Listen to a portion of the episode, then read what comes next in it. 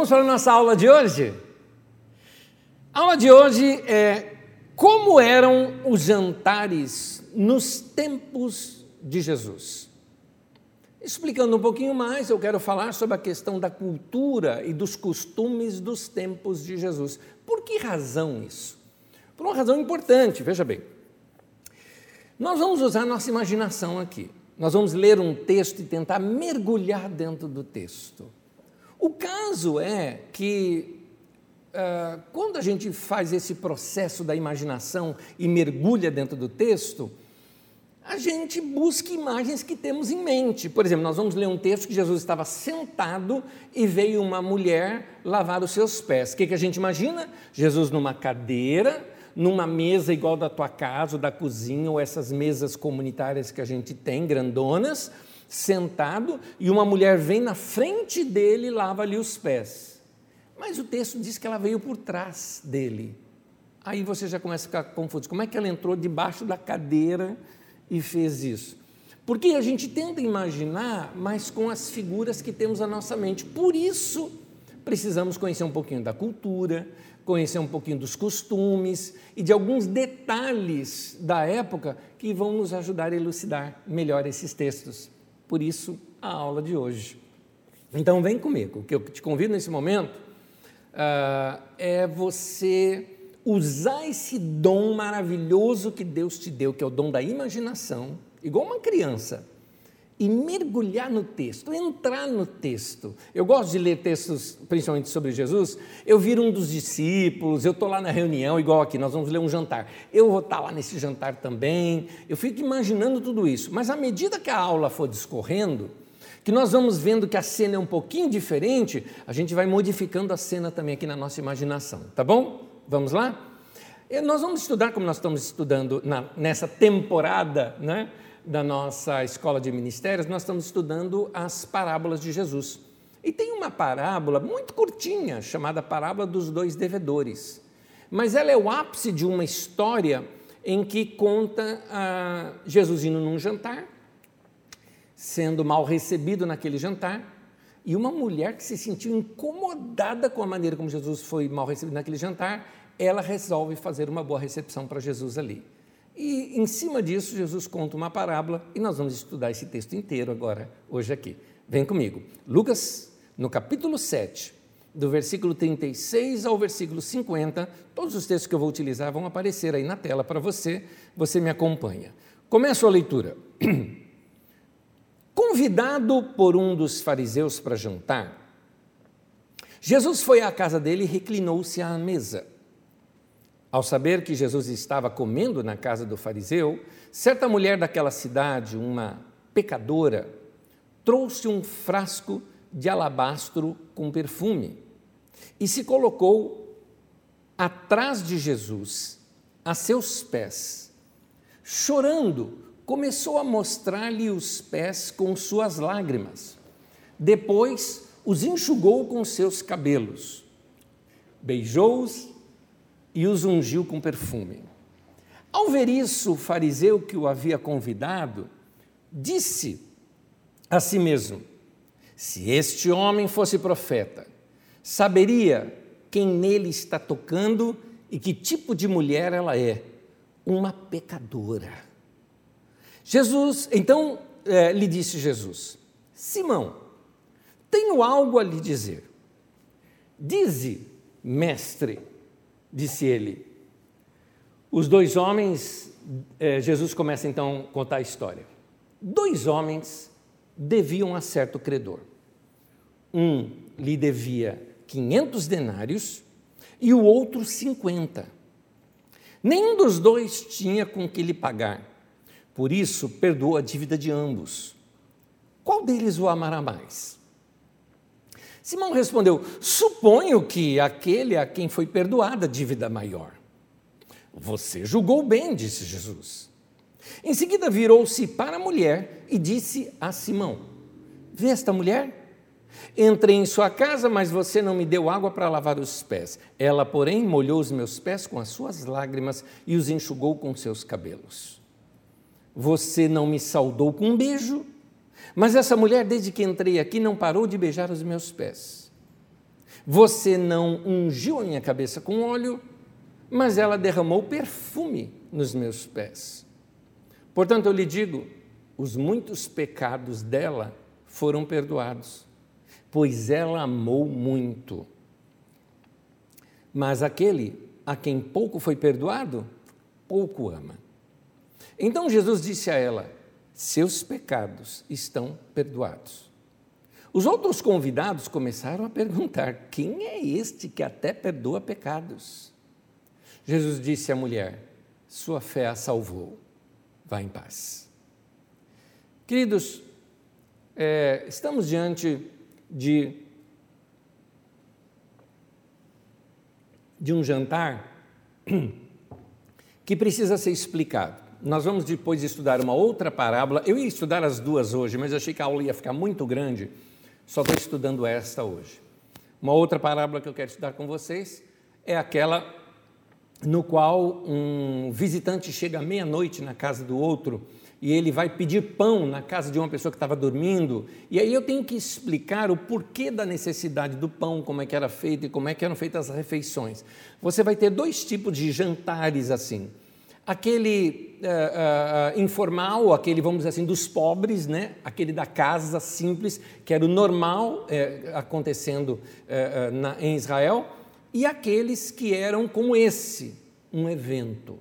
Explicando um pouquinho melhor esse jantar. Esse jantar era, ele era como se fosse uma reunião, uma reunião importante.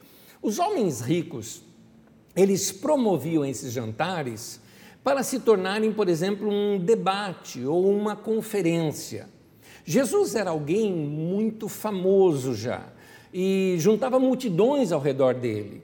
Então, um homem muito rico ali, sendo talvez provavelmente um dos grandes dentro do farisaísmo, ou seja, dentro da religião, um grande líder religioso, faz o convite para Jesus e mais alguns outros, com certeza outros teólogos ali, é, é, é, fariseus, para virem para sua casa. Ele tinha preparado um jantar e que neste jantar iriam discutir esse assunto. Essa seria provavelmente a ideia por detrás.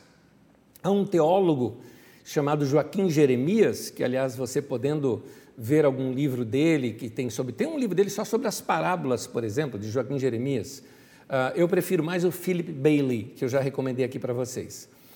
Uh, e esse teólogo ele fala o seguinte que uh, ele supõe o seguinte que Jesus havia pregado um sermão e havia impressionado a todos. Provavelmente esse sermão de Jesus foi pela manhã porque era, você vai ver que boa parte dos sermões de Jesus, desses encontros grandes, aconteciam nesse período da manhã. E aí, uh, ele impressionou todas essas pessoas, é convidado já para esse jantar que o homem já havia preparado, imaginando ser aquilo uh, uh, uma coisa notória para si, já já eu te explico isso.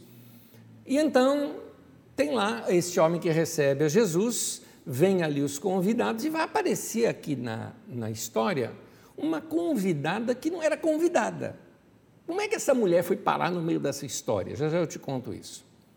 Chamaram Jesus então para o jantar para começar esse debate e bater um papo com ele. Acontece que, quando Jesus chega no local, ele não é bem recebido como se esperava.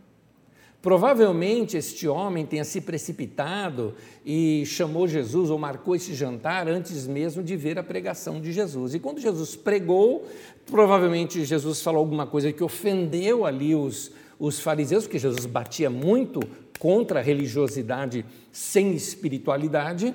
E então, talvez esse homem já estava ali de bico torcido, né? Torcendo o bico para Jesus.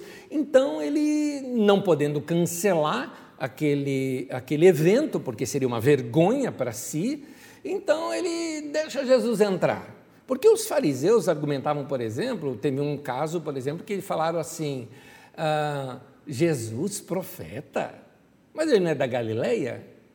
E por acaso saiu algum profeta da Galileia? Ou seja, Galileia é periferia da periferia, aquela gentalha, não tem profeta que saiu de lá. Jonas era da Galileia, tá? Mas para eles não tinha. Né? Então, quando Jesus chega no local, ele é mal recebido. E, e havia um, um, protocolo de recepção de uma pessoa. Mais ou menos assim, ó, Nos nossos dias, como é que a gente faz?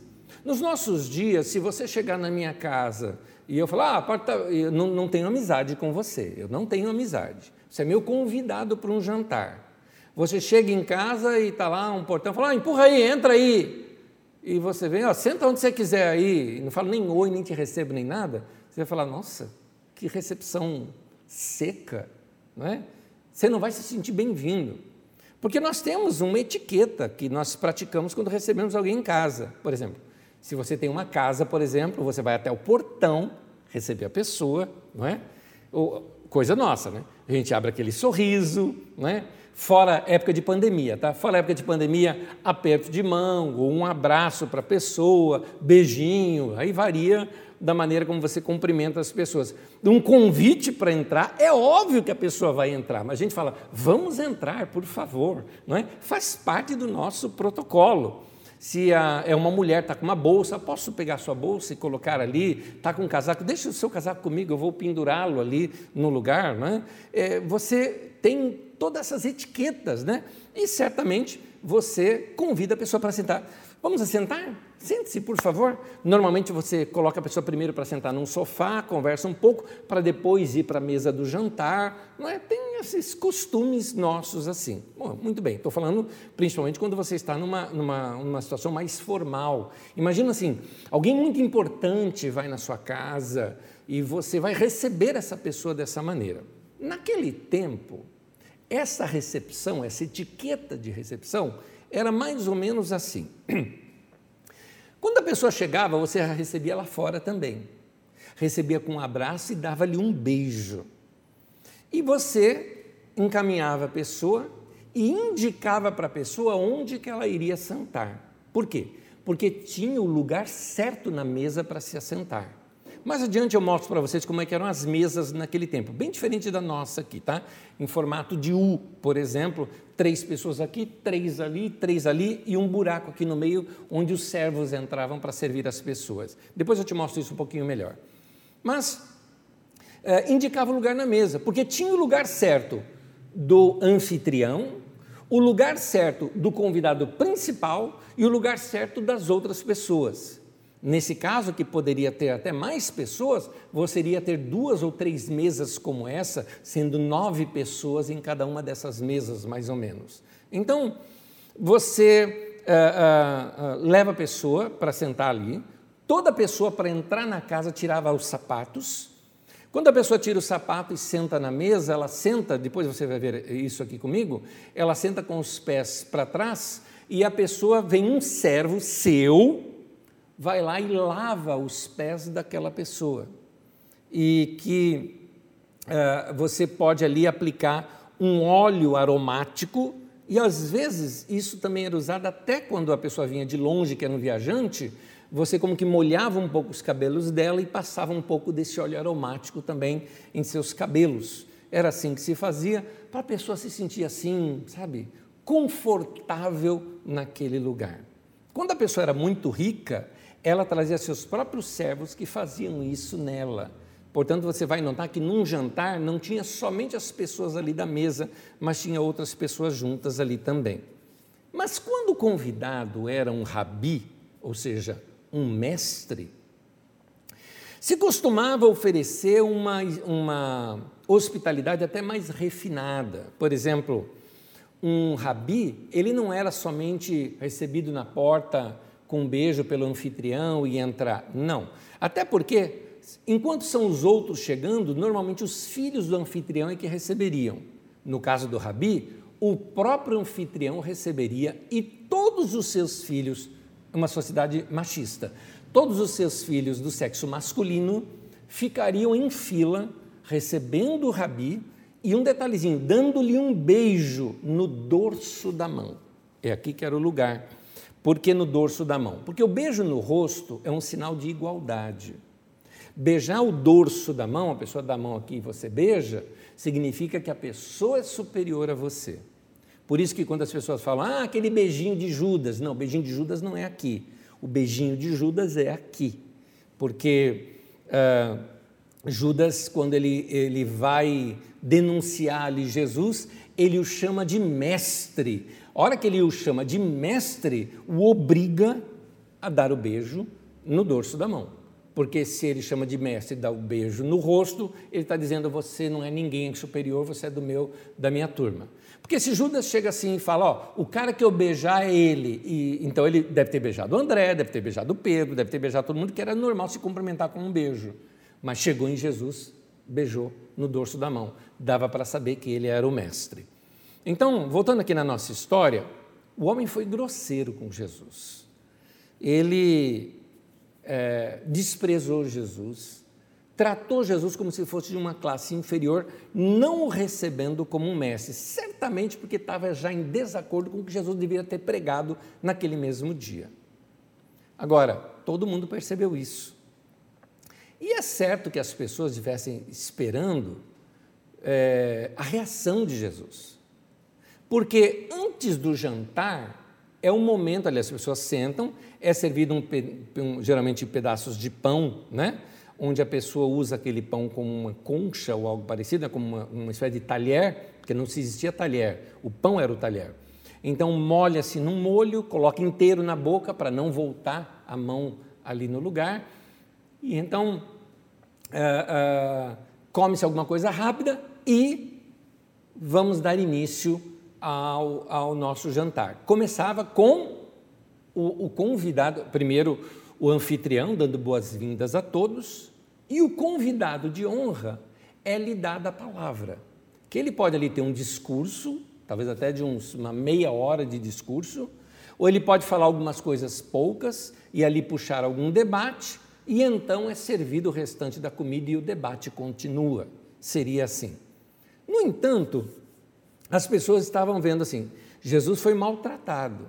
Então eles estavam aguardando o momento que desse essa palavra para Jesus, e naquele momento de salvar, de saudar todo mundo ali, que ele fizesse menção a isso, falaria um monte para aquele cara, se retiraria do lugar como alguém que está ofendido, mas Jesus não faz isso. Jesus ele absorve aquele insulto, ele não se retira do lugar, ele fica ali. Na organização do jantar, para a gente entender melhor, quando você recebia um hóspede, você uh, significava que você é que é a pessoa importante. Ou seja, quanto mais digno for o hóspede, maior a sua reputação naquela comunidade. É interessante isso. Portanto, esses jantares, eles eram feitos para ser mostrado para os vizinhos. Interessante esses detalhes, bem diferente da nossa cultura. Porque na nossa cultura, nossas casas são muito fechadas e chega um visitante no vizinho, você nem sabe. Lá não, as casas eram completamente abertas. O que fazia o seguinte, os, a própria população, o populacho né, do local, vinha para ver o jantar para assistir o jantar, inclusive assistir o debate, a conversa, ver a comida. E eu sei que para nós seria muito constrangedor, isso digo para nós ocidentais, seria muito constrangedor você estar tá comendo e um monte de gente te olhando. Até porque na nossa cultura, se eu estou comendo, alguém está olhando, eu vou parar e vou oferecer para a pessoa, porque parece que a pessoa está me pedindo comida. Mas não é assim, é, inclusive até hoje em algumas regiões. Eu estive, por exemplo, numa região tribal, na, na, na, na África, na, região nordeste da África, que, que traz um pouco dessa cultura antiga. E eu me lembro, por exemplo, que eu fui comer e os vizinhos vieram ver, porque tinha um homem branco ali. Então eles vieram ver quem que era aquele cara, viram que era um visitante. E eu fui ali, as pessoas estavam lá, nós estávamos comendo ali num, num quintal aberto, as pessoas vendo a gente comer, as crianças vendo a gente comer, e os primeiros a serem servidos era eu, fui o primeiro a ser servido, e o anfitrião, depois foram as mulheres, e por último as crianças, depois que a gente já tinha até terminado, é que as crianças foram servidas. E os vizinhos, a eles nada. E para é interessante, para os vizinhos, eles não estavam ali incomodando, na cabeça do vizinho, ele não estava ali pedindo comida ou querendo participar, na cabeça do vizinho, ele estava honrando o anfitrião. É interessante isso. O fato do vizinho saber, olha, meu, meu vizinho trouxe alguém importante na casa dele. Eu tenho que ir lá prestar homenagem ao meu vizinho. Seria isso. Interessante esse, esse pensamento. Né? Ah, ah, então, quando tinha esses jantares, as pessoas ali, uma vez sentadas, elas é, é, se organizavam ali ao redor das mesas. Deixe-me mostrar um pouquinho essas mesas, só que antes deixa eu te falar uma coisa. Quando a gente fala de mesa, você vai imaginar uma mesa com todo mundo sentado com cadeiras igual a nossa, mesas relativamente altas, não é? Porque eu vou estar sentado na cadeira. E aí, muitas vezes, a imagem que a gente tem é a imagem de Leonardo da Vinci, na grande ceia. Está aí para você ver. Você já reparou algumas coisas nesta imagem de Leonardo da Vinci? Tem um monte de erro aqui. Ah, primeiro erro: ah, o principal está no meio da mesa. Na, na mesa oriental, o principal fica na ponta da mesa. Segundo, uh, estão todos de um lado só da mesa. Uma sátira que eu vi muito tempo atrás, é, é, Da Vinci ia tirar uma foto, né? claro que ela era anacrônica, e aí falou, todo mundo para o outro lado da mesa. Aí foi todo mundo para o outro lado da mesa para tirar foto.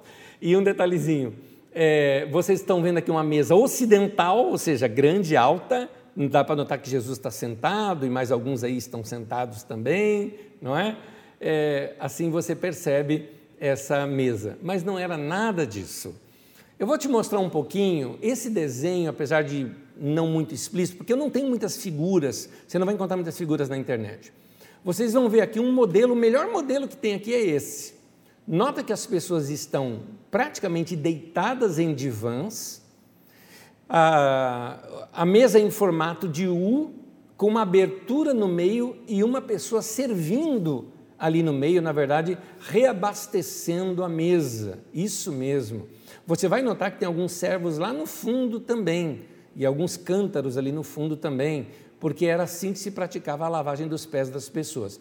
Os pés da pessoa tinham que ser longe da mesa por uma questão de higiene, mas esses pés tinham que ser lavados antes de estarem ali. Uh, vamos ver uma outra imagem.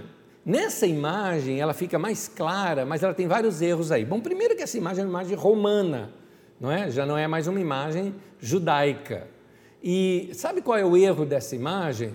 A pessoa, se você notar este primeiro de azul do seu lado direito, ele está apoiado sobre seu braço direito e pegando a comida com a mão esquerda. Você nunca faria isso num país médio oriental. Por quê? A mão esquerda ela é usada para você faz, limpar a si mesmo, limpar o seu corpo das suas necessidades. Quando você vai ao banheiro, você se limpa com a mão esquerda. Por isso você nunca pega numa fruta, numa comida e nunca estende a mão esquerda para uma pessoa. Portanto, eles se apoiavam sobre a esquerda e usavam a direita para comer. Mas está certo a ideia do divã, não é? Um pouco sofisticado aí, porque é o romano, e a mesa também ali com bastante coisa. No caso, mais frutas, enquanto que na Palestina se usava mais patês, grandes cremes assim, com pães uh, e muito vinho. Aqui está uma mesa um pouquinho mais próxima. O detalhe só é que não aparece muito a abertura em U no meio. Na verdade, aqui não tem uma abertura em U no meio, mas tem apenas uma parte de, de alimentos ali no meio sendo repondo tudo ali, tem até cachorro ali no chão, se você notar. Só que no fundo está uma ideia de uma casa muito chique, com, com colunas romanas ou gregas ali de fundo, o que não era esse caso da casa desse fariseu. Mas você está vendo aí uma gentarada toda, verdade, e isso que eu quero explicar para você agora. Tentando explicar para você agora é o seguinte: ah, vamos imaginar então como é que ficavam as pessoas. As pessoas ficavam em torno daquela mesa de U, como você viu naquele primeiro desenho que eu mostrei. Ah, os servos tinham vários que vinham ali, alguns só para servir a comida. Outros atrás estavam ali lavando os pés das pessoas. E tinham também os visitantes, os visitantes, ou seja, aqueles vizinhos que vieram só para ver, que ficavam ali no cantinho. Né? O texto, por exemplo, quando fala que a mulher estava ali atrás, aos pés de Jesus, estar aos pés de Jesus significava estar atrás dele. Na nossa versão, inclusive, diz atrás aos pés de Jesus. É, mas no texto original só está ali aos pés de Jesus. Dá essa ideia de estar ali atrás, no fundo, no cantinho da parede. Não quero atrapalhar em nada, estou aqui, não é? É mais ou menos essa ideia. Os servos, então, eles ficavam ali atrás dos hóspedes e eles traziam a, a, uma bacia, é, era uma bacia bem rasinha, assim, bem larga e pequena, colocavam no chão, despejavam água ali e ali lavavam os pés daqueles visitantes é, especiais. Uh, mas os curiosos da aldeia que se juntavam, por isso ninguém era intruso ali. Nesse caso, essa mulher estava no meio desses curiosos. Por isso que, embora ela não era convidada, ela estava ali também nesse lugar. Já deu para você usar sua imaginação e começar a trabalhar melhor o texto agora? Agora a gente já tem uma ideia de como que Jesus estava sentado, não é, naquele lugar. A mulher provavelmente era uma prostituta conhecida na cidade. É, deixa eu te contar uma coisa. Tudo que Jesus falou, Jesus falou em aramaico. O aramaico é uma língua, uh, no caso ali, nós temos o proto-hebraico, temos o hebraico e depois, já na época de Jesus, o aramaico. O aramaico é uma língua mais próxima da língua árabe hoje, mais é, aqui eu estou quase que forçando, mas é como, por exemplo, o latim é para nós, como o italiano se parece conosco, né, com, com o nosso português. Então, a, a, a língua árabe deriva também ali do aramaico. Portanto, o texto do Novo Testamento é escrito em grego. Então, tudo que aconteceu, aconteceu em aramaico e os homens tiveram que colocar aquilo na língua grega. Ora, um intérprete árabe, por exemplo, por ter mais familiaridade com palavras do aramaico, consegue compreender talvez melhor um texto, mesmo que o texto tenha sido escrito em grego. Ele fala, bom, no aramaico provavelmente estava escrito isso aqui. Mais adiante você vai ver um caso desse é, claro nas escrituras sagradas. Então tem uma tradução árabe que traz esse texto que fala da mulher assim, Lucas 7,37. E uma mulher que era pecadora na cidade. O texto diz isso. Então, é, é, essa mulher chegou ali e ela tinha essa fama na cidade. Todo mundo sabia que ela era uma prostituta na cidade. Esses jantares não eram jantares tão frequentes, uh, porque eles eram caros, eram momentos especiais. Então, quando acontecia um desses jantares, todo mundo ali ficava sabendo, via aquele movimento todo e todo mundo ia ver o que é que estava acontecendo. Até, por exemplo, para ver as pessoas que estão chegando. Por exemplo, eu me lembro uma vez eu fui para uma região da África e, ao descer do avião, tinha um grupo enorme de pessoas ali para ver quem tinha descido do avião, porque quem descia do avião era gente especial. Então estava um monte de gente ali só para ver. Da mesma forma, quando tinha esses jantares, era só para ver quem eram as pessoas especiais, entre aspas, né, que estariam ali naqueles jantares. Então, o povo também se aglomerava ali. E isso tudo era honra para o cara que estava dando o jantar. Ele era o cara, não é? Então, esses homens organizavam esses jantares para serem vistos pelas outras pessoas, tá? Era isso. Agora, você vai notar naquela parábola do rico e Lázaro, por exemplo, que Jesus fala de um exagero de um homem que se vestia de linho e púrpura todos os dias, de linho fino. Ou seja, um homem que se vestia de modo chique todos os dias, e ali vai falar de um, de um mendigo querendo pelo menos a migalha que caía da, da mesa do cara. Ou seja, mostrando que ele fazia esses jantares todos os dias. Não é? Isso é um exagero. Né? Jesus exagera ali na parábola para mostrar o contraste de um ricaço né, que desperdiçava praticamente dinheiro com um mendigo que não tinha nem o que comer. Então, isso é lá naquela parábola de Lucas 16, né, que Jesus trata sobre isso. Nessa é, movimentação toda do vilarejo, essa mulher fica sabendo. E ela quer ir lá ver Jesus. No texto do Joaquim Jeremias, ele faz uma leitura do texto mostrando que, de uma certa forma, Jesus já conhecia essa mulher e já sabia desse estado dela. Porque quando ele conjuga os verbos mais lá adiante, no final do texto, que foram perdoados os seus pecados, dá a entender que Jesus já tinha feito isso de perdoar pecados lá atrás. não naquele momento. Né? Então, quando essa mulher está ali, veja bem, provavelmente a cena tenha sido essa. Jesus tenha pregado pela mão. O homem organizou um grande evento lá. Ele falou: Jesus vai vir pregar aqui na cidade, eu já quero convidá-lo. Mandou convidar Jesus, Jesus já está convidado e mais alguns uh, líderes na cidade. Jesus pregou para a multidão. E quando Jesus pregou, confrontou os fariseus, com certeza. Aí este homem não tinha como voltar atrás, arrependido talvez de ter convidado Jesus. Por isso ele recebe mal a Jesus. A cidade, depois, do, do, depois de Jesus pregou, talvez ele tenha atendido esta mulher, ou falado ali pessoalmente com ela, ou ali feito alguma coisa que a fez se sentir perdoada de seus pecados e querendo uma mudança de vida. Ela fica sabendo que Jesus agora vai estar na casa do fariseu, então ela vai lá vê-lo. Afinal de contas, ele agora é, é o mestre para ela. Ela fica lá no cantinho dela, só que ela começa a ficar indignada. Ela começa a sentir dor e tristeza por ver que aquele Jesus a quem ela admirava estava sendo humilhado, porque a atitude daquele fariseu foi humilhante o que ele fez ali com Jesus. Então, diante daquela humilhação toda que aquele mestre, eh, que aquele fariseu Simão fez com Jesus, aquilo doeu dentro dela, ela precisava fazer alguma coisa. Então, o que, que ela faz? Ela se aproxima por detrás de Jesus, emocionada. Ela viu que ninguém lavou ali os pés de Jesus, não tem bacia, não tem água, não tem o paninho ali para secar, não tem nada. Então ela chora, ela lava os pés de Jesus com a própria lágrima dela ela enxuga com seus cabelos e ainda ela pega e beija ali os pés de Jesus e tem mais.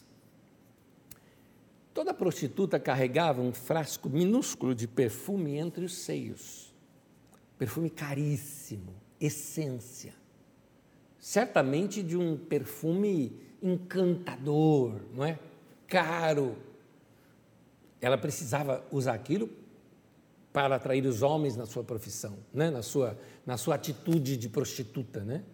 Então, naquele momento, ela pega aquele frasco de perfume e coloca ah, nos pés de Jesus. Por que razão? Porque ela não precisava mais disso. Ela estava abandonando aquela vida dela. Ela estava feliz de que seus pecados foram perdoados e ela estava tendo uma nova chance de vida. Era isso. E então ela derramou sobre os pés de Jesus, porque ela não iria mais precisar disso. Esse ato dela deixa Simão, o fariseu, indignado. Quando ele não saudou Jesus, ele já tratou Jesus de modo humilhante, como sendo uma classe inferior. Mas aquela mulher, ao derramar sobre Jesus ali aquele óleo aromático, aquele perfume, ela trata Jesus como se fosse um nobre. Porque aos nobres você não lavava apenas os pés, mas colocava um óleo aromático também sobre seus pés. Ela tinha sentido aquele amor de Deus na vida dela e ela derrama tudo aquilo sobre Jesus agora, oferecendo aquele amor a Jesus, meio como que para compensar o que Jesus não tinha recebido daquele homem. Vamos ver a reação de Simão fariseu. Lucas capítulo 7, versículo 39. Ao ver isso, o fariseu que o havia convidado disse a si mesmo: Se esse homem fosse profeta, saberia quem nele está tocando, que tipo de mulher ela é, uma pecadora. Nesse momento, Simão ele despreza ainda mais a Jesus. E como nós já vimos que no desenrolar da história dá para perceber que Jesus sabia quem era a mulher, que havia apresentado o amor de Deus a ela, que ela havia se arrependido, você vai ver isso nos dizeres de Jesus um pouquinho adiante. Jesus aproveitou aquele momento para dar um ensinamento.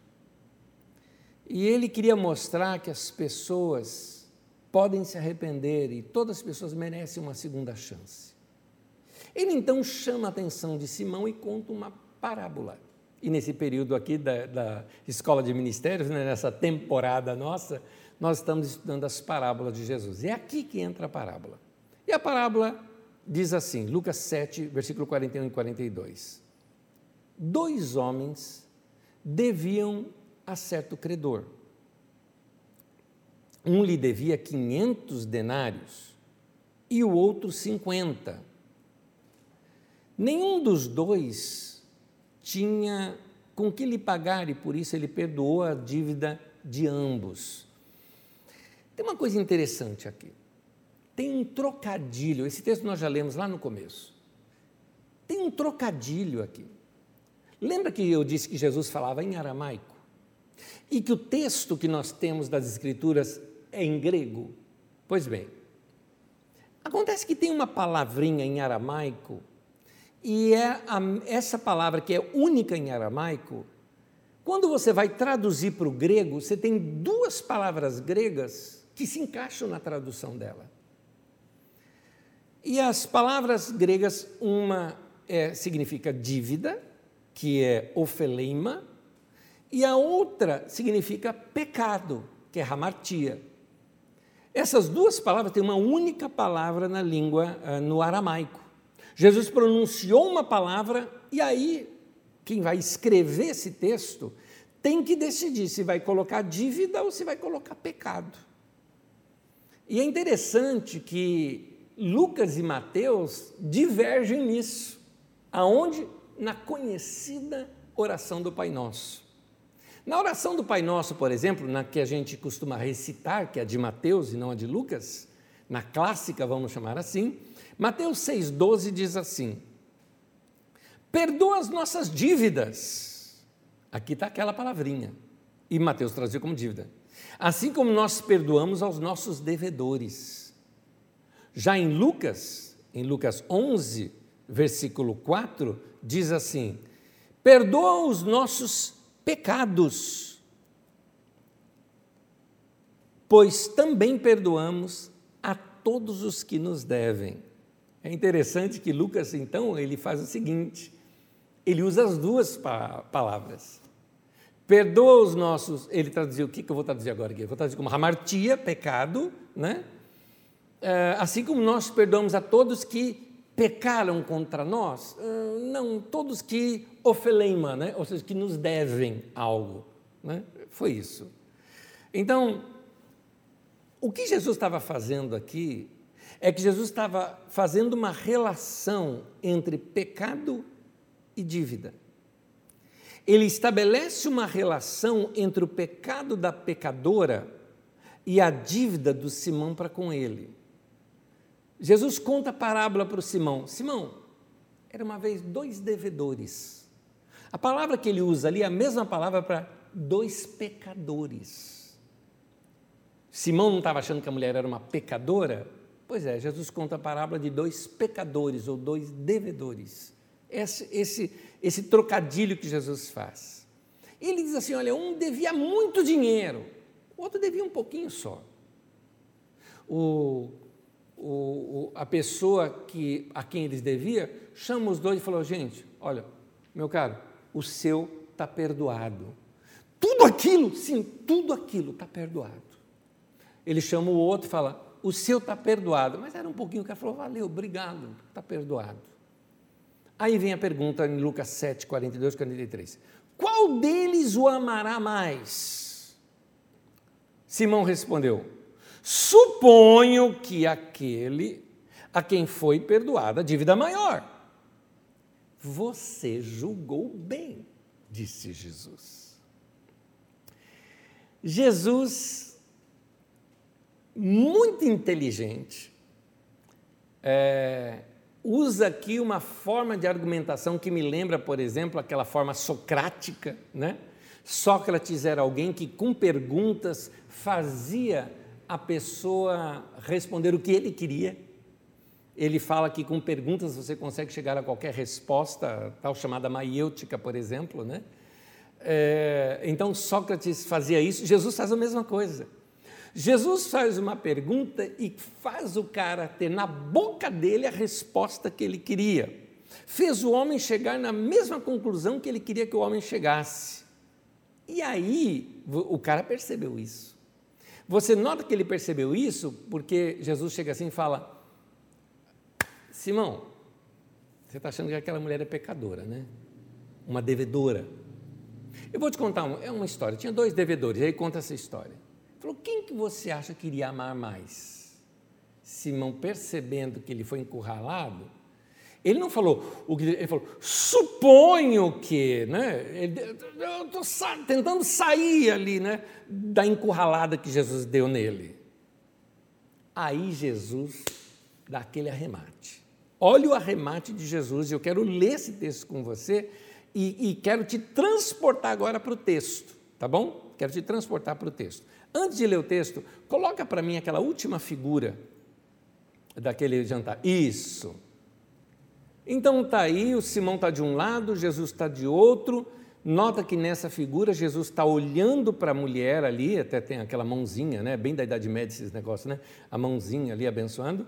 Jesus, na verdade, está falando, olhando para a mulher. Vem aqui comigo, então, agora vamos para o texto. Lucas 7, 44 a 50. Diz assim: Em seguida, note aqui, virou-se para a mulher e disse a Simão. É interessante isso. Em seguida, virou-se para a mulher e disse a Simão: Vê essa mulher? Nota, ele está olhando para a mulher. Entrei em sua casa, mas você não me deu água para lavar os pés. Só que ele está olhando para a mulher, ele está honrando a mulher. Ela, porém, molhou os meus pés com as suas lágrimas e os enxugou com seus cabelos. Você não me saudou com um beijo, mas essa mulher, desde que eu entrei aqui, não parou de beijar os meus pés. Você não ungiu a minha cabeça com óleo, mas ela derramou perfume nos meus pés. Portanto, eu lhe digo: os muitos pecados dela foram perdoados. Aqui seria assim melhor trazido. Por isso ela me amou muito. Por isso ela fez essa demonstração de amor. Seria assim o texto. Mas aquele a quem pouco foi perdoado, que seria Simão, pouco ama. Então disse a ela: seus pecados estão perdoados. Interessante que o texto aqui na, na sua, no, seu, no, no original está uma ideia de algo no passado que aconteceu. Por isso que eu digo que, lendo o texto, dá a entender que Jesus já tinha feito esse contato com a mulher. Você já foi perdoada. E os outros convidados começaram a perguntar: quem é esse que até perdoa pecados? Ele disse à mulher: tua fé te salvou. Vá em paz. Jesus, ele louva, ele elogia uma mulher na frente de um bando de homem machista que desprezavam as mulheres, pior ainda, uma prostituta. Então, Jesus, ele não foi mal educado com Simão jogando tudo na cara. Dá a entender isso aqui no texto por causa da nossa leitura. Mas Jesus, na verdade, não estava assim falando para Simão, olhando assim para Simão, você, eu entrei aqui, você nem me beijou. Eu, não, ele não fez isso. Na verdade, ele não deu a mínima para o Simão, falou: Simão, essa mulher, e ficou olhando para a mulher. Ele estava olhando para a mulher. Ele virou para a mulher e estava falando: Simão, e falando para a mulher. Ou seja, o homem mais importante daquela reunião, o convidado principal, não ficou olhando para o anfitrião, mas ficou olhando para aquela ex-prostituta. E olhando para aquela mulher, aquele tom de Jesus, certamente o tom que ele falou com ela era um tom de gentileza, de gratidão. Ele estava engrandecendo aquela mulher na frente de todo mundo. E mais ou menos como que dizendo para Simão, Simão, fica tranquilo, eu não eu não estou chateado porque você não fez as honrarias, não. Ela fez as honrarias aqui. Aquela mulher agiu dessa maneira porque ela tinha, é o que o texto construiu, ela tinha sido perdoada. Particularmente eu acredito, assim como Joaquim Jeremias interpreta, a Philip Bailey também interpreta dessa maneira, de que provavelmente depois, lá da pregação de Jesus, lá no começo, pela manhã, né, não nesse jantar, que ele tenha falado em particular com essa mulher, perdoando-lhes ali os pecados. Por isso que essa mulher estava tão cheia de amor por Jesus. E ali era uma demonstração dela do reconhecimento, da gratidão que ela tinha por Jesus ter lhe apresentado esse amor de Deus. Jesus está mostrando que aquela mulher não era uma pecadora impura, como Simão estava julgando, mas ela era uma mulher perdoada, que tinha consciência da graça de Deus na vida dela.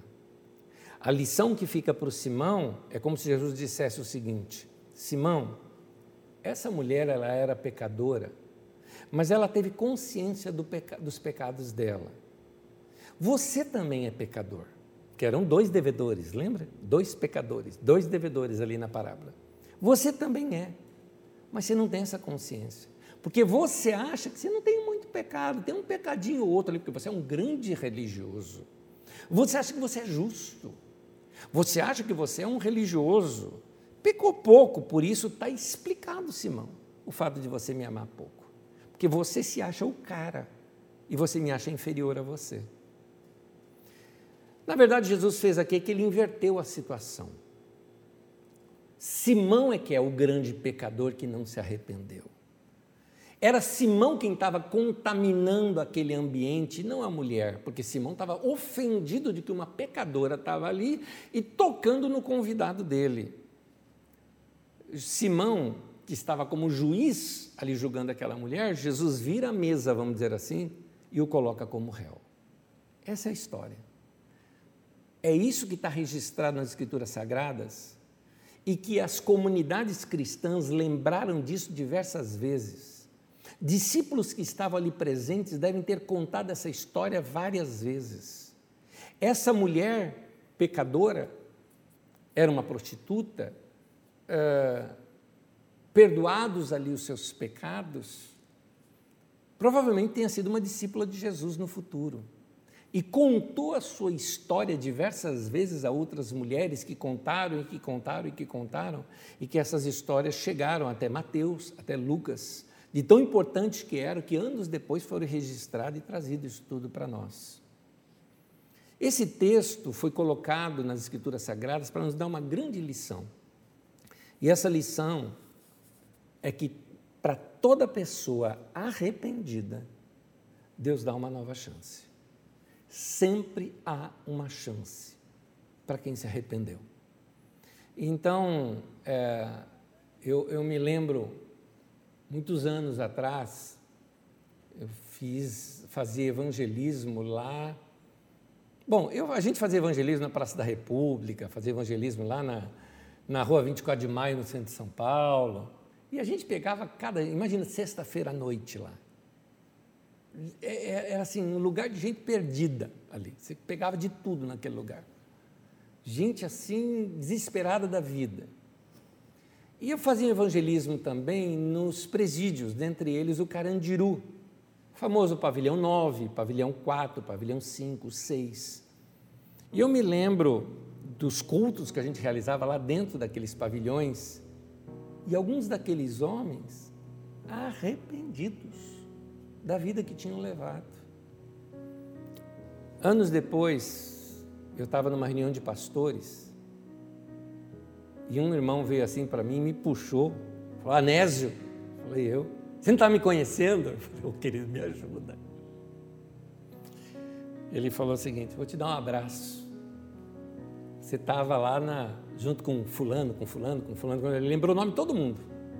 Que vocês iam lá no Carandiru, eu era um dos presidiários me deu aquele abraço e falou: E hoje nós estamos aqui na reunião de pastores. Ele é um pastor, se casou, teve filhos, me mostrou a esposa, os filhos, né? A vida dele é totalmente outra. Que coisa linda de se ver. Que coisa linda de se ver. Sempre tem uma chance para quem se arrepende. Chance e restauração. Porque é isso que você vê nas parábolas. Lembra? Nós já estudamos aqui. A ovelha perdida ela é trazida de volta para o aprisco.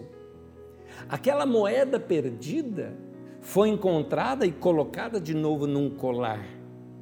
O filho perdido foi trazido de volta e restaurado pelo pai para ser filho, não para virar um empregado, mas para ser filho, com todas as dignidades de um filho.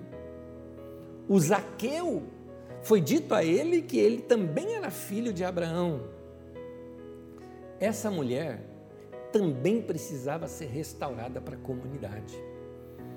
E o, o, o Simão lá, o fariseu, para ele execrava aquela mulher.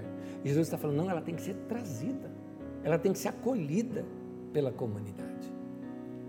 Há muitos anos atrás, quem é crente de muitos anos, como eu, os dinossauros aí da fé, deve se lembrar, por exemplo, quando no meio da igreja tinha uma mulher, não é nem divorciada, naquele tempo se usava o termo desquitada, era o tempo que o Brasil não tinha divórcio. Uma mulher desquitada, ela, ela era isolada pelas outras mulheres da igreja. Quando saiu o divórcio, então, uma mulher divorciada era isolada nas mulheres da igreja. Alguns que são antigos sabem do que, que eu estou falando e sabem que era exatamente assim é, as pessoas é, é, tratam muito mal outras pessoas que não tiveram simplesmente o mesmo padrão de vida que eles, ou mesmas oportunidades de vida do que essas pessoas que estão dentro da igreja. E às vezes nós, dentro da igreja, nos comportamos igualzinho esse fariseu chamado Simão.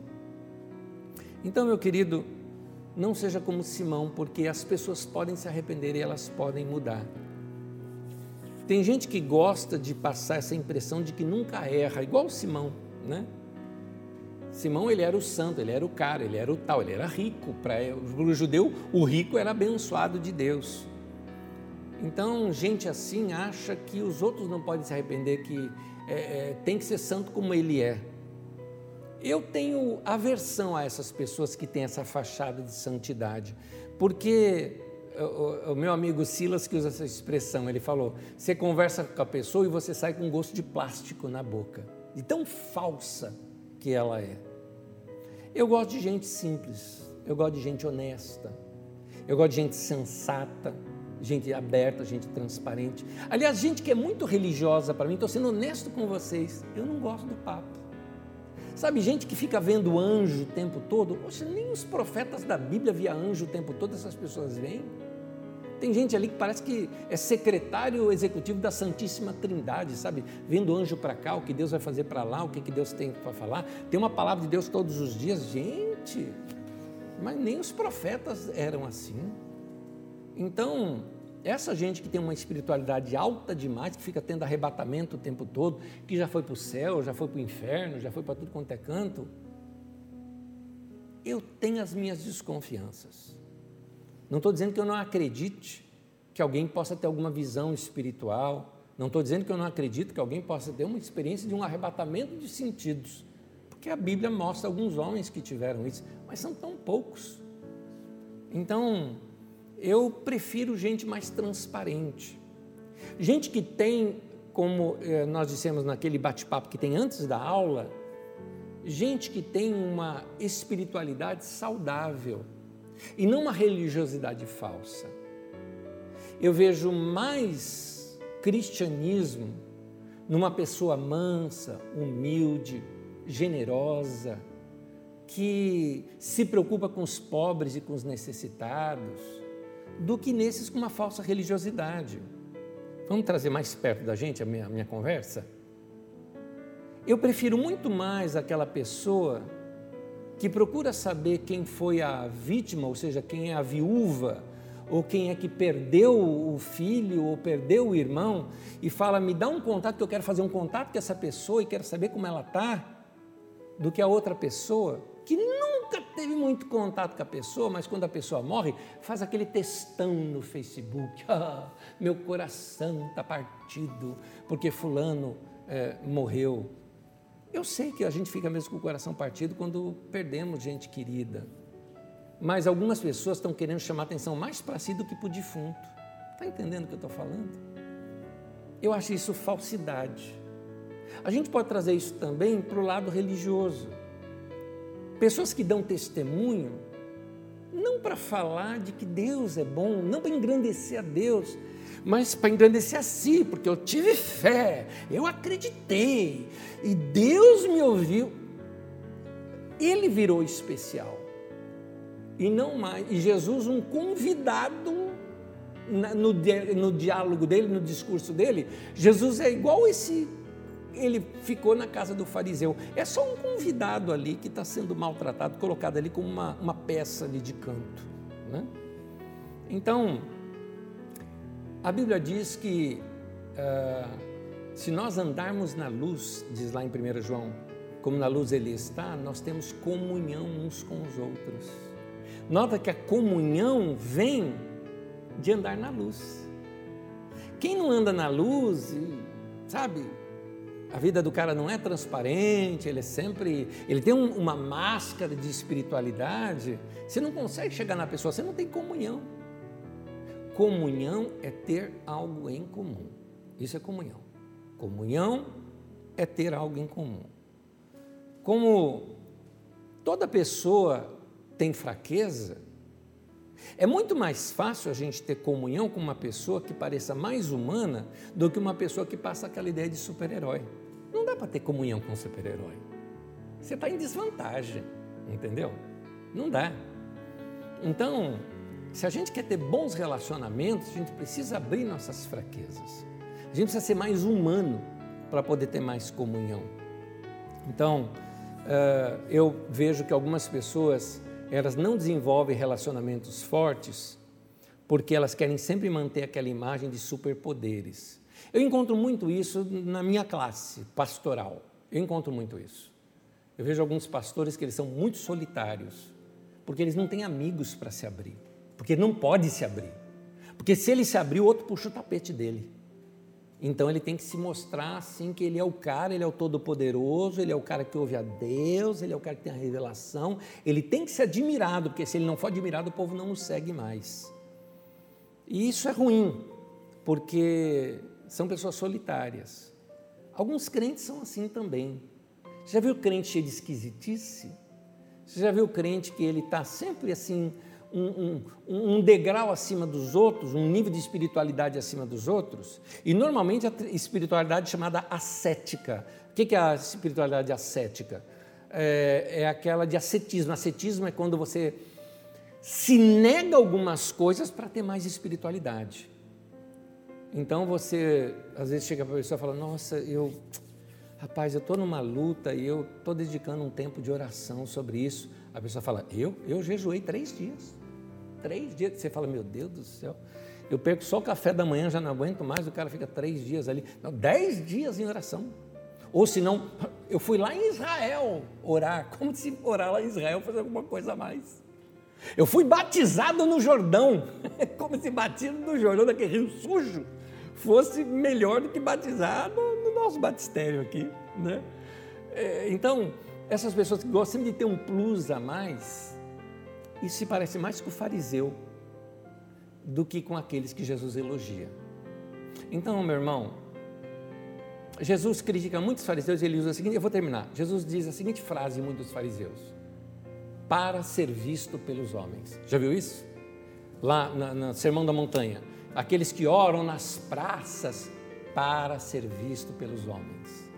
Às vezes eu acho que as nossas marchas aí pela cidade, ou alguma dessas demonstrações que tem de oração pública, às vezes, às vezes, elas são para ser visto pelos homens. Mas nós, nós temos que dar testemunho. Que testemunho você está dando? Você está dando testemunho errado, meu irmão. Está dando testemunho errado. Você está chamando a atenção é para si. E Jesus mesmo fala: quer orar? Entra lá no teu quarto e fecha a porta. Isso é para ninguém ouvir você está lá orando. Porque às vezes acontece de algumas pessoas falarem, meu irmão, por exemplo, eu já vi gente falando assim, graças a Deus eu venci a Covid. Em vez de você falar, puxa, meu irmão, que bom, que maravilha que foi, a pessoa fala, eu orei. Ó, euzinho aqui, orei, orei, orei, jejuei, lutei por você. Parece que o cara que curou o outro até. Então, vamos fugir dessa espiritualidade falsa, farisaica, porque ela não se parece com Jesus. E Jesus, voltando lá, Jesus critica os fariseus porque tudo que eles fazem, fazem para ser visto pelas outras pessoas. E aí Jesus fala: entra no teu quarto, lá em secreto.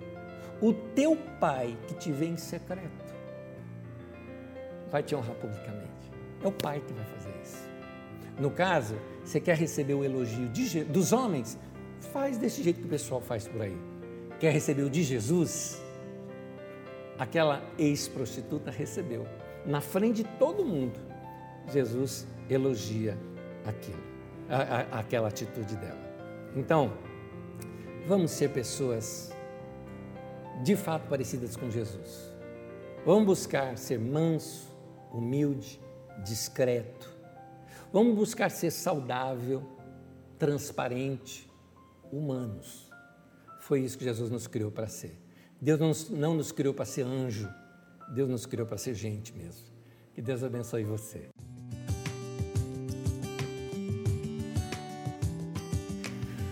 Vamos lá, gente. Esse povo que assiste aqui, o nosso dia daqui, é um povo inteligente. Que povo, que. Eu tenho que tomar cuidado com esses alunos aqui, sabem muito. Boa, belas perguntas, belas colocações. Vamos lá. Juliane Brandão perguntou, colocou assim, aliás, é uma sugestão, é uma sugestão dela. Boa noite a todos, sugiro a série de Chosen sobre Jesus. Estou gostando muito, mostra muitos detalhes. Fica a minha indicação para os irmãos. Eu recebi tanta indicação dessa série que eu estou aqui dizendo, eu estou quase igual o Silvio Santos. Eu não assisti, não, mas, mas assistiu e disse que é muito bom. Eu ainda vou assistir, tá bom? The Chosen. Eu, eu realmente não assisti, mas é, as pessoas que assistem, alguns que assistiram e pessoas que conhecem bem aquilo que ensino, têm recomendado também. Vamos lá. O, o Alexandre Nylon, é, Nalon, né? Nalon disse assim, pastor, aprendi em algumas igrejas que Jesus veio para salvar os pecadores, mas que o mais importante é a vida que com ele ganhamos após a morte. E muitas vezes vi pessoas dizendo de que sua vida está complicada, nossa esperança é que quando morremos teremos uma vida melhor. Porém, eu tenho aprendido agora de que a nossa vida não precisa ser tão complicada. O que eu tenho percebido é que Jesus deu grande ênfase em como devemos viver essa nossa vida. Alexandre, deixa eu, Alexandre, deixa eu te falar aqui duas coisas. Bom, primeiro, de fato, o que nos espera é bem melhor do que temos hoje. Por exemplo, eu amo a minha vida igual da vida que eu tenho, mas eu sei que o céu ainda é melhor do que isso. Essa é a nossa esperança. Eu também falo dessa esperança, como aqui os irmãos ensinaram para você no passado, para gente que está sofrendo. Porque alguém que está sofrendo, a esperança da vida eterna, a esperança da vida pós-morte, é, é, é, muito consoladora. Né? Então é importante a gente pregar isso mesmo, como foi pregado para você. Agora, a sua colocação no final também está correta. Porque é interessante, a gente confunde vida eterna com vida futura. Vida eterna não é vida futura. Vida eterna ela é eterna, ela está fora do tempo, ela é acima de tudo. Portanto, a vida eterna é agora também. Jesus, quando ele diz assim, quem tem o filho tem a vida eterna. Não disse vai ter a vida eterna. Diz tem a vida eterna. Está lá no Evangelho de João. Então, eh, eu não vou ter a vida eterna, eu já tenho. Porque eu tenho Jesus em mim, Ele é a minha vida, Ele é o caminho, Ele é a verdade, Ele é a vida. Então a vida com Jesus aqui continua lá, é isso. Então, andando com Jesus aqui, com a palavra de Deus, a gente conserta os nossos caminhos. Aí a gente passa a ter melhores relacionamentos, a gente aprende a perdoar, a gente aprende a conversar, a gente aprende a lutar por algumas coisas importantes na nossa vida, a gente evita encrenca, a nossa vida fica melhor quando a gente segue os ensinamentos de Jesus, o caminho de Jesus. É isso. Você está certíssimo, mas nessas duas colocações, sim, a vida pós-morte é maravilhosa, o céu é um lindo lugar e maravilhoso que não dá para se explicar como é que ele é. E isso é uma esperança para nós, principalmente nesse tempo que estamos perdendo tanto entes queridos nossos, mas ao mesmo tempo a nossa vida aqui também não precisa ser uma desgraça, né? Não é porque eu vou para o céu um dia que eu vou viver o inferno aqui na terra. É isso aí. Cleiton Nunes colocou o seguinte: Anésio, trazendo para a nossa cultura e para os nossos dias, lavar e ungir os pés de Jesus seria uma aplicação. Honrar e amar os mais pobres, os rejeitados, os excluídos e os marginalizados, os humilhados pela sociedade? Cleiton, muito bem colocado. É uma aplicação do texto, mas muito bem colocada. Porque Jesus disse assim: Eu tive fome, você me deu de comer. Eu tive sede, você me deu de beber. E alguém fala, mas onde nós te vimos com fome e com sede? Jesus ele falou, quando você fez a um desses meus pequeninos, a mim o fizeste. Eu já contei isso aqui, eu repito. Uma vez que eu vi um repórter na Praça da Sé, em São Paulo, e ele estava falando da, da, dos moradores de rua e tudo mais, e viu uma pessoa passando assim com, com algumas marmitas assim na mão, né, e um pão aqui, alguma coisa, e ele falou assim, dá licença, deixa eu ir direto ao assunto. Você está indo onde agora? Ele falou, eu estou indo fazer um culto, me encontrar com Jesus. Ele falou: Me fala mais sobre isso. Ele falou: Eu estou indo me encontrar com Jesus. Jesus está ali, ó. Está vendo aquela criança debaixo daquele lixo, naquele lugar? Então eu vou lá dar uma comida para ele. Jesus disse que quando eu fizesse a eles, eu estaria, a um desses pequeninos, eu estaria fazendo para ele. Que coisa linda, gente. Que coisa. Foi emocionante aquilo, emocionante. Tanto que foi anos atrás que eu vi isso e lembro dessa cena até hoje. Então é isso mesmo. Vamos lavar os pés de Jesus nesse sentido. Vamos servir as pessoas que precisam. Né? E não é só pobre necessitado, tem gente rica necessitada, tem gente que está doída nesse momento, as viúvas dos nossos dias, as pessoas que ficaram órfãs né, de pessoas ao seu redor, as pessoas que estão em luto nesse tempo, elas precisam do nosso acolhimento, do nosso abraço, do nosso carinho, que não dá para ser presencial, mas por favor, né? Dá para a gente chegar perto da pessoa, dá para a gente conversar, né? Dá, dá para a gente mandar recado, dá para a gente fazer um telefonema. Vamos, vamos acolher essas pessoas. Walter Antônio falou o seguinte: é uma dúvida, é interessante essa dúvida dele. A prostituta secava os pés de Jesus com os cabelos. No tempo de Jesus, as prostitutas não tinham cabelo raspado? Walter, deixa eu te explicar uma coisinha interessante. Aqui nós estamos na Palestina. Na Palestina, uh, homem cobria a cabeça para orar. Eu já já te explico por que eu estou falando isso. É, e as mulheres, sim, as mulheres palestinas usavam véu, usavam cobriam a sua cabeça, não é? Mas elas não tinham véu no rosto, tá? É, o rosto delas era aberto. Aliás, elas usavam brincos, usavam adornos, né? Tudo isso a mulher palestina era dessa maneira. Tem uma aula nossa em que nós tratamos sobre isso, como é que era a Palestina nos tempos de Jesus. Ah, aquele trecho que você ouve a gente falar que as mulheres raspavam a cabeça, não é na Palestina, é em Corinto, lá na Grécia. Lá na Grécia, longe daqui do, do lugar onde está Jesus, é lá em Corinto, lá na Grécia, as mulheres que serviam lá no Acrocorinto, que era chamado, tá? Era um lugar mais alto da cidade de Corinto, mesmo na, também na Baixa Corinto, onde ficavam as prostitutas mais baratas, vamos dizer assim, as prostitutas mais caras ficavam lá no alto. Então elas raspavam a cabeça, por quê? Porque lá em Corinto, é, é, tinha o seguinte significado: usar alguma coisa sobre a sua cabeça ou o cabelo crescido da mulher representava que ela era submissa a um homem ou ao seu marido, ou seja, ela tinha um dono sobre ela. Então a prostituta, para dizer que ela não tinha dono, que você poderia se. Entenda esse poderia, tá? Você poderia se aproximar dela porque ela não é de alguém, né? Então ela raspava a cabeça, para deixar bem claro de que ela estava livre. Mas isso só é, acontecia lá em Corinto. O que estava acontecendo lá em Corinto é que os homens lá de Corinto estavam cobrindo a cabeça para orar porque eles tinham visto isso na Judéia, entre os irmãos judeus cristãos. E aí Paulo escreve para eles: não, não é lícito o homem cobrir a cabeça, não pode, tal, tal, porque aí significa outra coisa. Então, é, e aí a mulher, a mulher sim, ela tem que cobrir a cabeça. Então a mulher é, que, que se converte no caso, né, use, se não tem cabelo, use o véu no lugar, né? Mas ele fala lá no, no versículo que isso não era um costume para todas as igrejas, era só para aquela igreja de Corinto. Está lá no texto, é só você ler. Tá bom? Mas ó, lembrando, tá? É, é, essa de raspar a cabeça era lá em Corinto. Aqui nós estamos tratando lá na Palestina, lá é, na Judéia, no caso. Tá? Isso não não, não ocorria. É só de perguntas hoje, esse povo é maravilhoso, esses alunos são incríveis. Que Deus abençoe você. Até lá.